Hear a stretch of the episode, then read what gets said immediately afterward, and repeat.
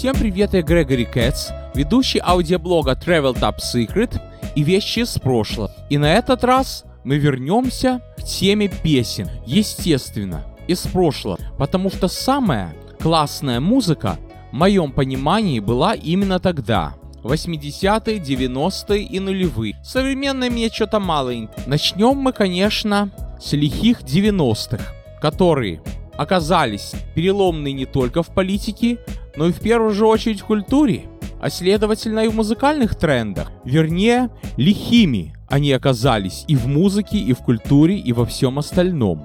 Потому что переломные нас 80-е. Итак, ярким представителем в мире песен лихих 90-х является песня Кая Метова «Position Number One». Правда, многие, в том числе и я, называют ее Position Number Two, потому что когда ее представили, на экране писалось почему-то Position Number Two. Ну, пересказывать смысл песни я не буду, но скажу, что Кайметов ее поет с энергетик, с драйвом. Смысл такой, что он звонит какой-то девушке, которой он хочет встретиться, и напоминает ей, что сегодня вторник. То есть сегодня вспомни, пожалуйста, дорогая, это мой день а не другого клиента, грубо выражаясь. Короче говоря, она ему говорит, сначала пытается отбрить, потом говорит, что у нее есть другой человек, а потом герой песни напоминает, сегодня вторник, значит это мой день, значит удели мне внимание и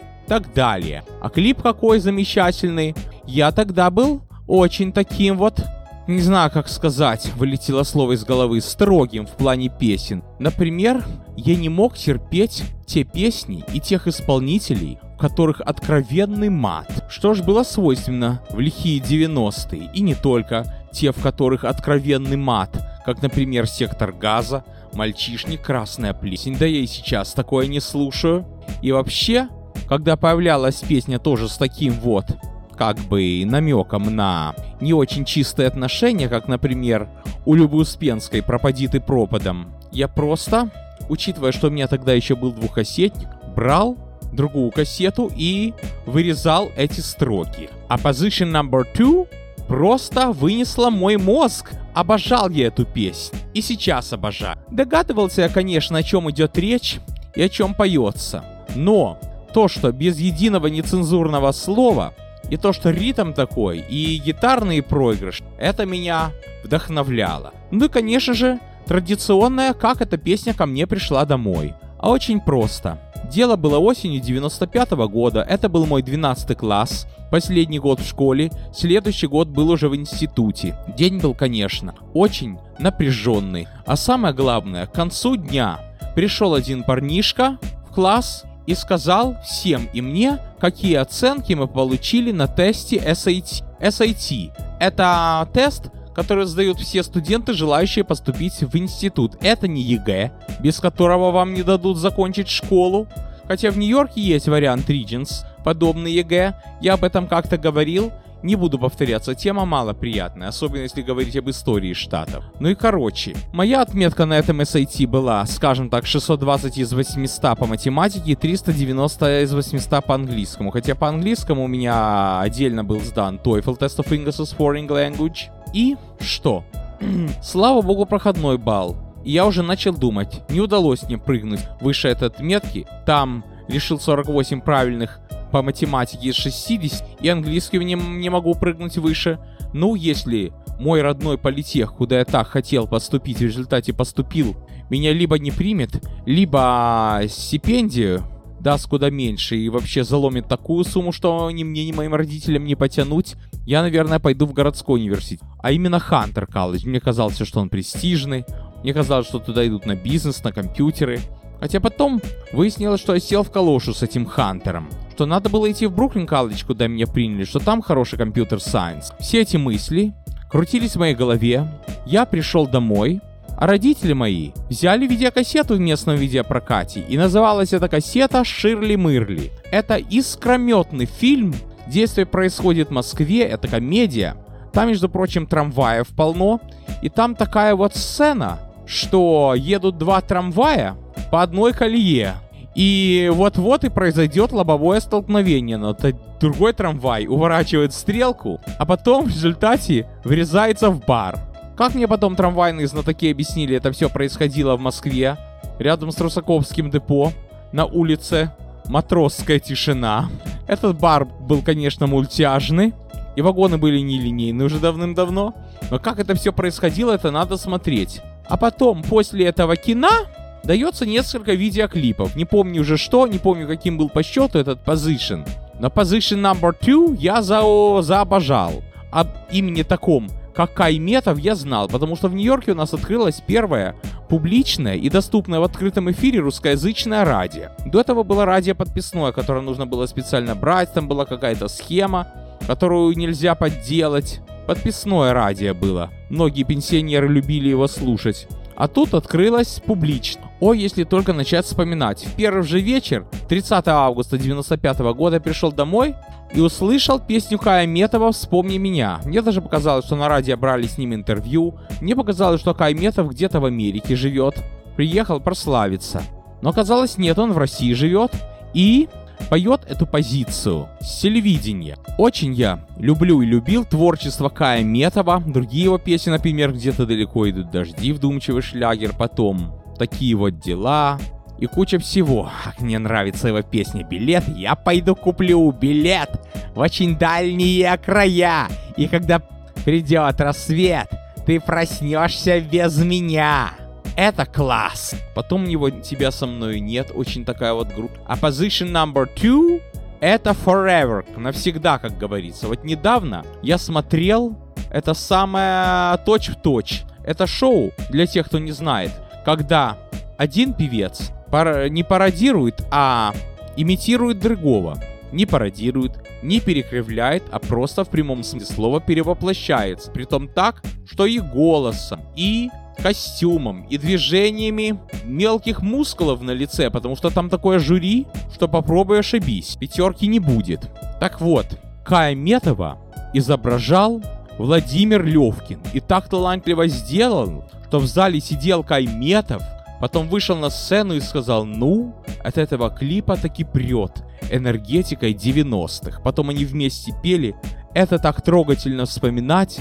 Сейчас такие трогательные воспоминания об этих песнях, что, конечно, плакать не хочется, как от грустной какой-то. Но кожа становится немножко гусиной. Чувствуешь, ушло-то время, казалось бы, ну день назад, два назад, ну максимум пять лет назад. Но нет, это было сколько? Это было 24 года назад, как ко мне в дом и в душу пришла песня Position Number Two. Следующей песней, которая меня задела, прямо скажем, была песня Ларисы Долиной «Погода в доме». Музыка Руслана Горобца, стихи Михаила Тани. К сожалению, этих авторов уже давно нет в живых, но песня осталась жить, и поет ее Лариса Долина. И не только. Смысл очень прост. Главнее всего погода в доме, а все другое суета, есть я и ты, а все, что кроме, легко уладить с помощью зонта.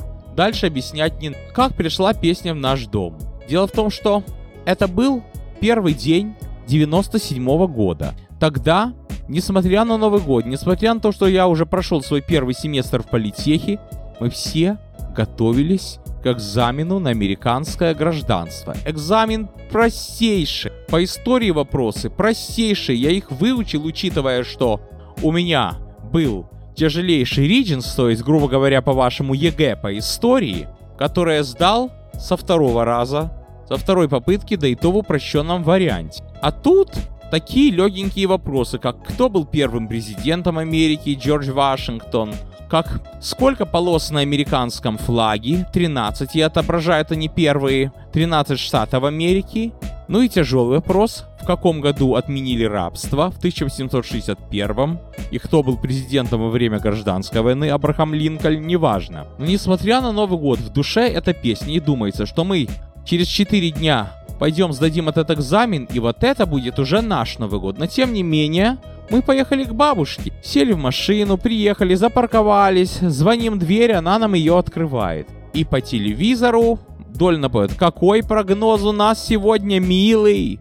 И тут мне стало ясно, что это будет песня номер один. И я всегда всем говорю, что главнее всего погода в доме. И всегда жива эта фраза. И еще помню, было объявление брачное в газете про одну женщину, которая начиналась со слов «Главнее всего погода в доме». Ну что еще можно добавить? Ничего к погоде в доме. Незаконченный роман. Композитор Игорь Крутой, слова Ильи Резника. Исполняют Ирина Аллегрова и автор Муд. Эта песня пришла ко мне домой вместе с кассетой, которая называется «Горячая десятка 1». «Горячая десятка раз», вернее. Там было очень много интересного. Там было «Нас больше нет», что поет моя любимая Лада Дэнс, там было «Не перебивай», Алики Смеховой, там было Салтыкова Ирина «Полюби меня», Незаконченный роман был в конце, и что-то он мало запомнился. А потом, уже, когда звучала песня года 97, то он там тоже был в конце. Вот там я запомнил снежинки на ресницах таяли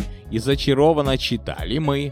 Красивый незаконченный роман про любовь без измен. В этой песне, мне казалось, содержится душа Игоря Крутого. Аллегрова ему подпевает, Аллегрова там показывает голос, а Крутой показывает свою душу. Почему-то под эту песню мечтал уже о трамвайных путешествиях, о том, как буду трамваем ездить по Филадельфии, по Бостону.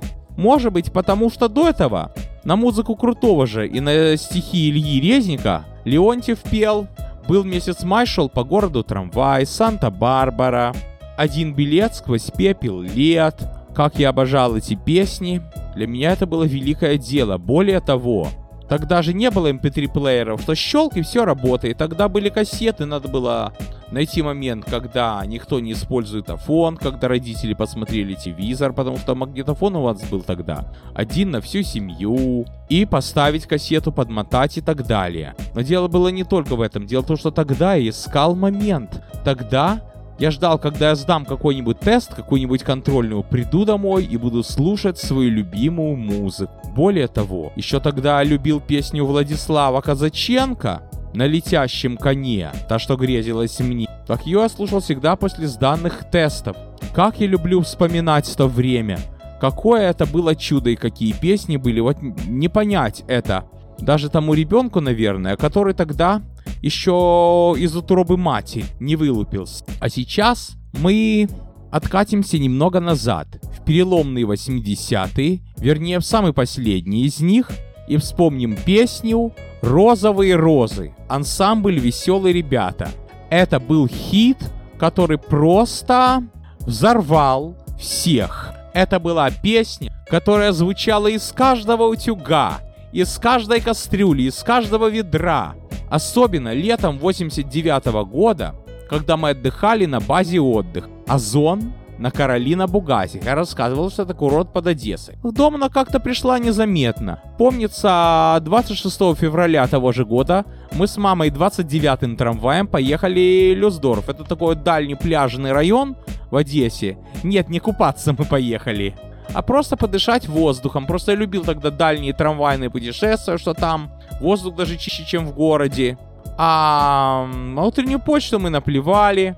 А вечерком, кажется, в другой день, тогда утреннюю почту повторяли в понедельник вечером. Папа записал эти розовые розы, сказал, ну там была песня «Розовую розу», я тебе в школе подарил. Подумал, ну, песня не стал слушать. Тогда белые розы были популярны, уже все знали. А потом, в мае этого года тоже случилась история. Мой папа, как я вам рассказывал, в выходные очень часто играл свадьбы, притом такие, что за пределами города. И вот к одной свадьбе он даже притащил такой вот пульт микшерный, который взял у своего ученика, такого вот продвинутого в электронике и в технике.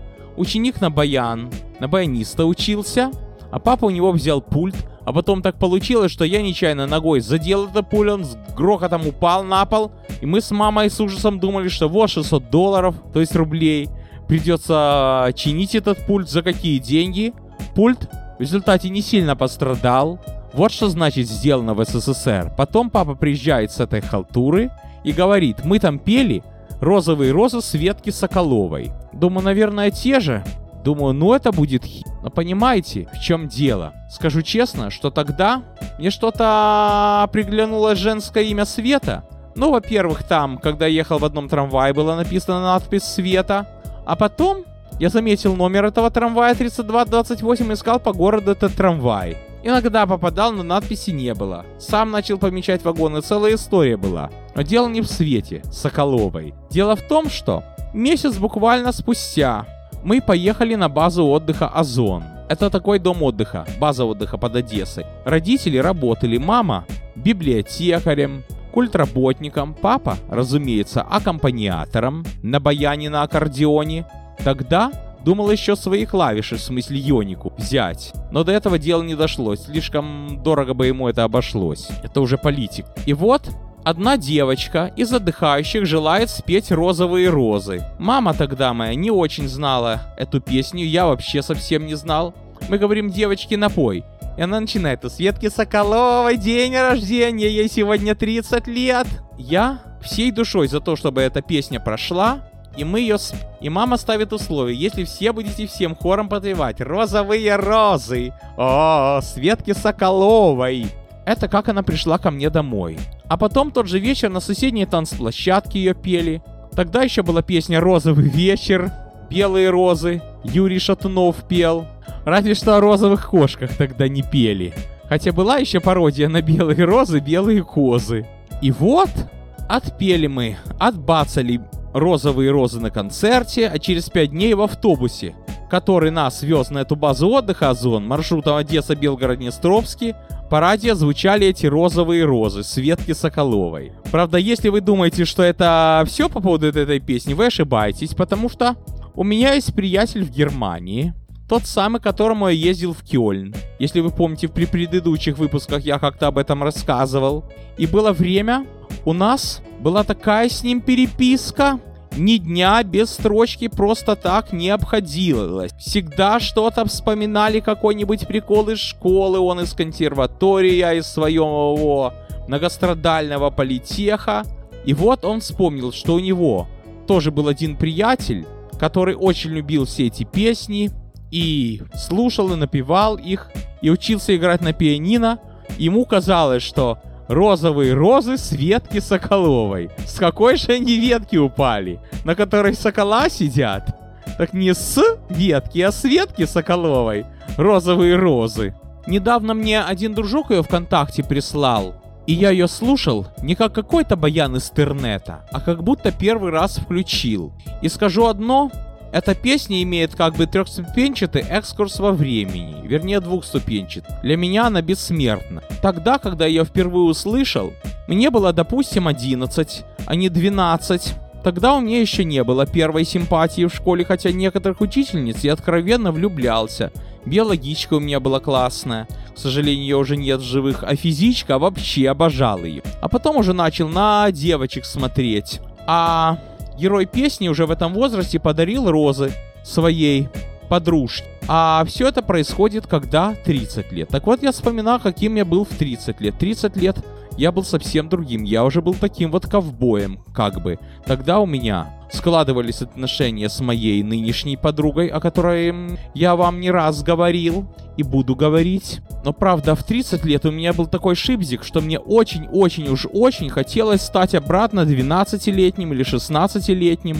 Даже помнится, что когда было мое 30-летие, мы пригласили, вернее родители мои позвали в ресторан всех наших друзей, родственников и так далее.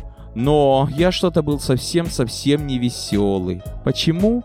Потому что Лены не было тогда. Тогда я был с ней вообще совсем в никаких не отношениях. Вообще мы не сами. Не созванивались неделями. И вдруг меня двоюродная сестра спрашивает. Гриша, ты веришь, что тебе 30 лет? Да, конечно, нет, я ей говорю. А это было 10 лет назад. Ну, а, конечно, изменился относительно и своих 30 лет. Сейчас мне за 40, по правде. Так что, розовые розы Светки Соколовой, это для меня напоминание и о молодости, которая уже в прошлом, и о детстве, которое уже далеко в прошлом. И таких любимых песен у меня очень много. Хватит на отдельный даже подкаст, но, чтобы вас не утомлять, скажу одно. Продолжение следует. На сегодня все. С вами был Грегори